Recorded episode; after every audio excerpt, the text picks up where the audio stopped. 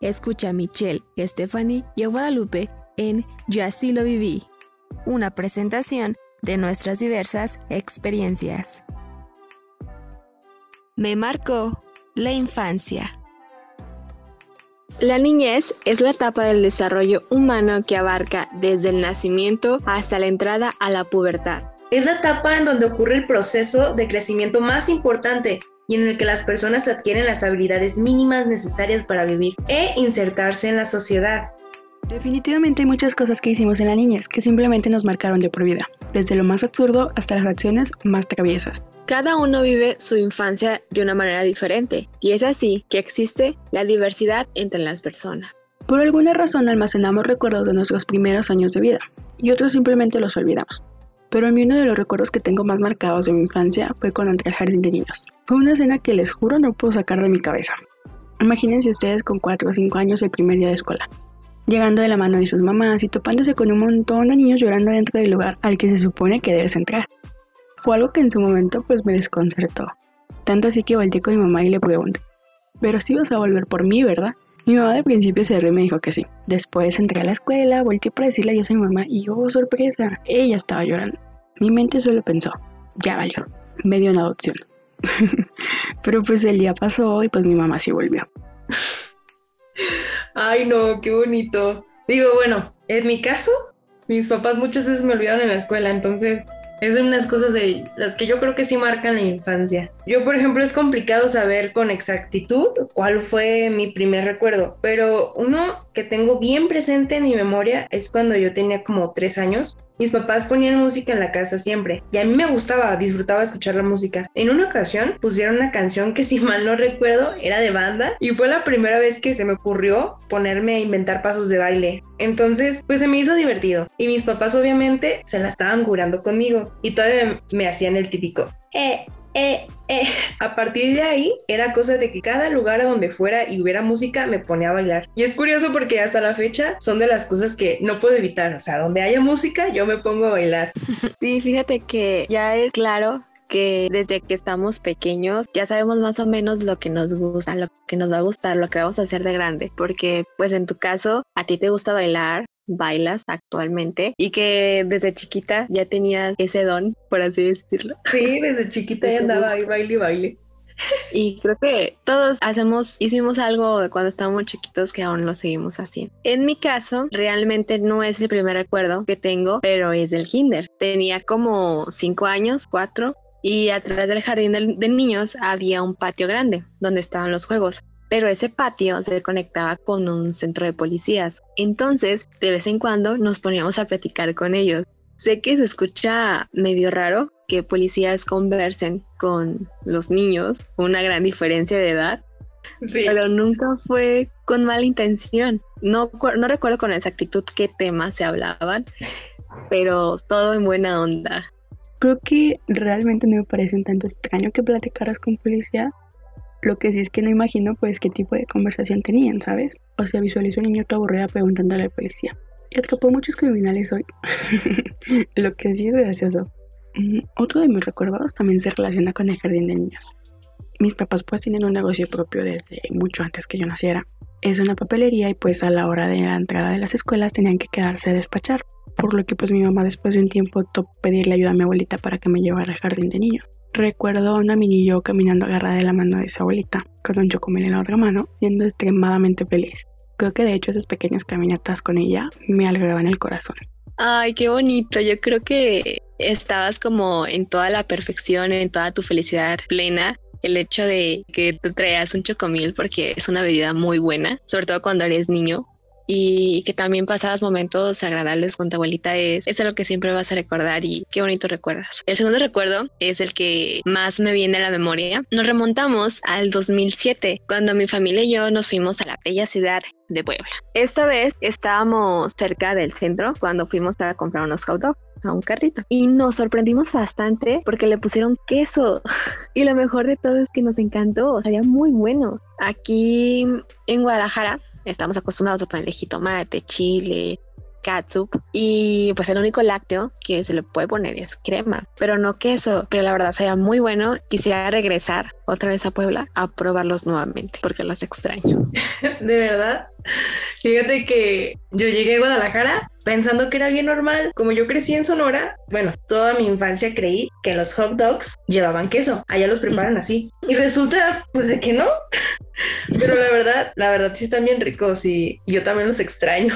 Y hablando de que toda mi niñez estuve en Sonora, recuerdo mucho que donde yo vivía, todos los fines de semana se hacían carnes asadas y de que se juntaban todos los vecinos de toda la cuadra y nos poníamos de acuerdo. A cada fin de semana le tocaba un vecino diferente en su casa, ¿no? La mayoría eran familias. Era un ambiente totalmente familiar y es cosa que me marcó tanto que hasta la fecha cuando me dicen carnita asada, inmediatamente lo relaciono con un momento de convivencia tranquila. O sea, se los juro, es cosa de que dicen carnita asada y, no me no se me ocurre nada de peda descontrol. O sea, es, yo me imagino como algo familiar, ¿no? Algo algo tranquilito.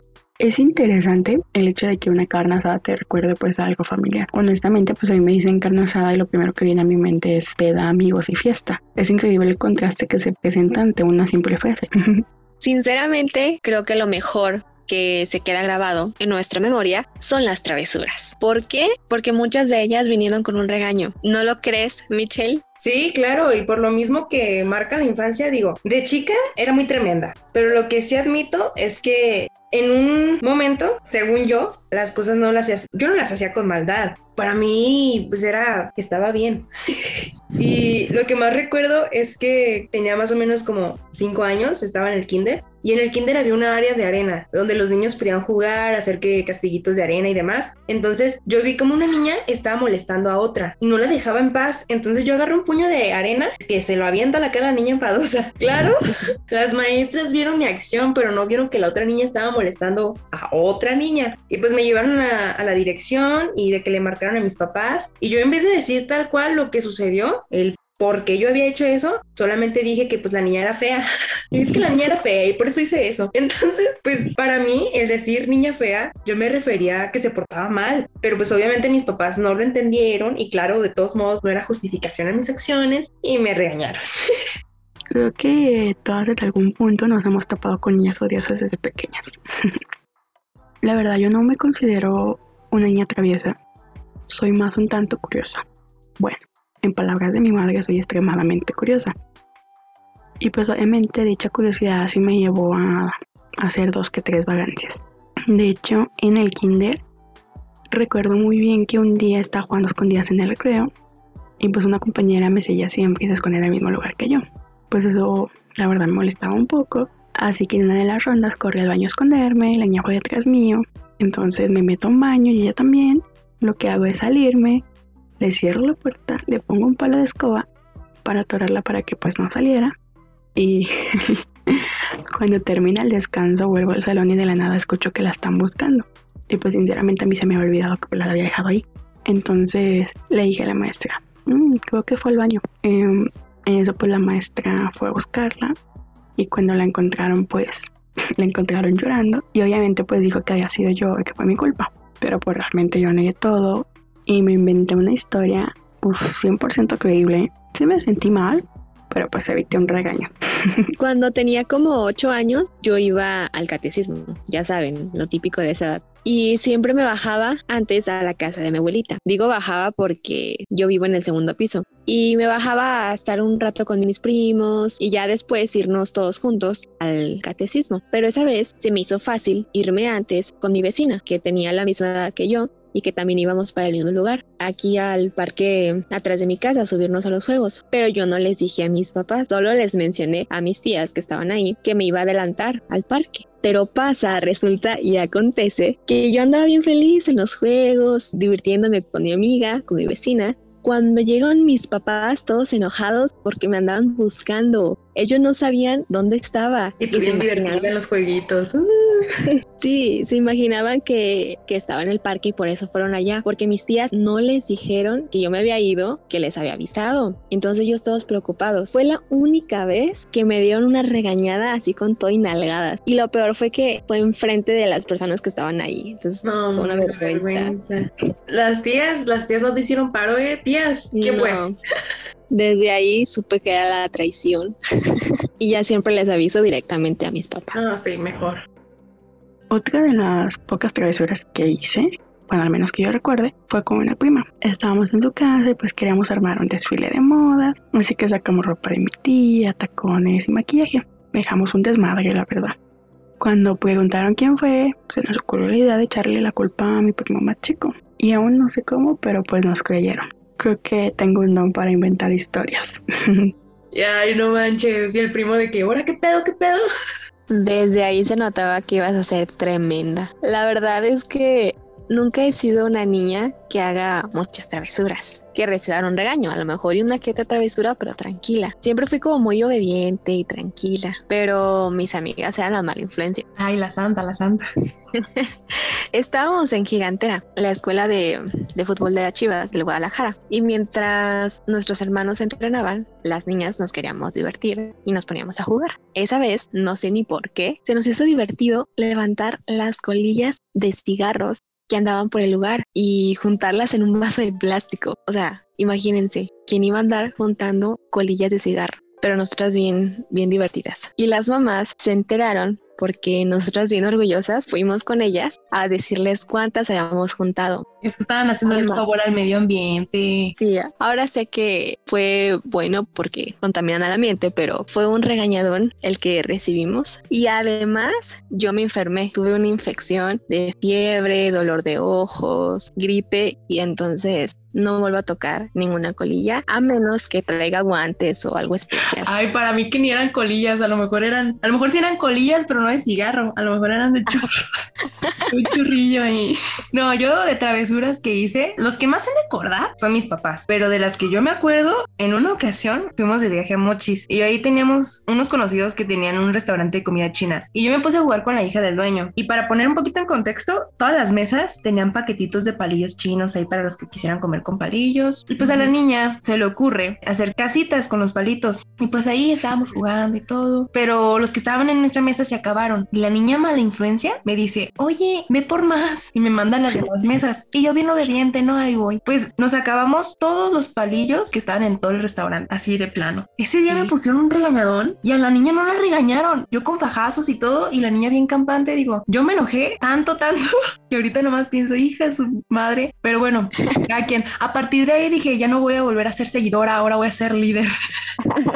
y, y lo gracioso es que, bueno, así como creíamos que podíamos confiar en niñas traicioneras, tuvimos cada creencia por ser tan inocentes. Bueno, todas tuvimos que haber tenido alguna creencia así media rara o, o muy inocentona. De hecho, no tengo una fecha exacta ni una edad, solo sé que cuando estaba niña y alcanzaba a escuchar la alarma de algún coche lejos de mí, Pensaba que por ahí estaba un juego mecánico, de esos que ponen en las fiestas patronales del templo. Sé que suena tonto el hecho de pensar en eso, porque pues cómo iba a haber un juego ahí, ni siquiera se alcanzaba a ver nada de juegos, pero yo alcanzaba a escuchar y me imaginaba, decía, ah, hay un juego por ahí. Pero es que siempre ese sonido estaba, lo ponían los juegos mecánicos de aquí, de cuando había fiesta de por mi casa, que yo me subía a esos de carritos que dan vuelta, que son para niños chiquitos, y siempre pensaba mm, que eran juegos mecánicos me recordaba. No, a sí, yo también como que me acuerdo que los esos eh, de los carritos que daban vueltas y así, el, Sí. eh, tenían ese sonidito.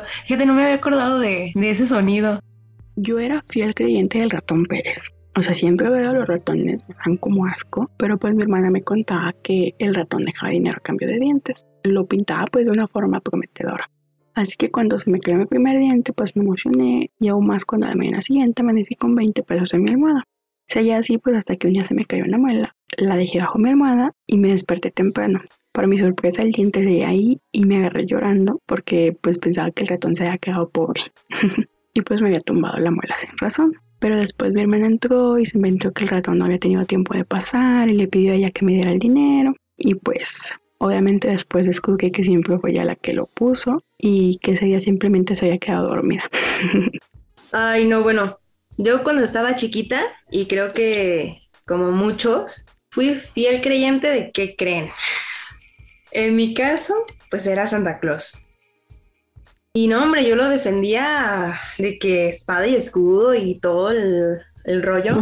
Entonces, yo tenía amiguitos que pues ya sabían el, qué show, ¿no? ¿Qué pedo con ese asunto? Pero cuando intentaban arruinar mi inocente creencia, yo les peleaba, evitaba que me... No, no, cállate, cállate, casi, casi, ¿no? Una Navidad ya casi andaba descubriendo el Santa Claus, ¿no? El Santa Claus. Y mi mamá se dio cuenta que me había levantado. Rápido me vio y se me acercó y me dijo, ¿escuchaste eso? Santa está en la casa y si no te duermes se va a llevar tus regalos. Y pues yo, bien obediente, ¿verdad? Me fui a mi camita. Pero bien pasados de lanza, un año después, un año después, me dijeron la verdad de todo. Y se los juro que me marcó tanto la infancia porque yo apenas tenía pues nueve años. No sé si, si es mucho o poco, pero un año antes yo ya lo andaba descubriendo. O sea, si, si iban a arruinarme la infancia, me lo hubieran dejado que yo solita me la arruinara. Yo sí, fue muy, muy, muy triste, pero me marcó. Sí, te quitaron la inocencia muy chiquita.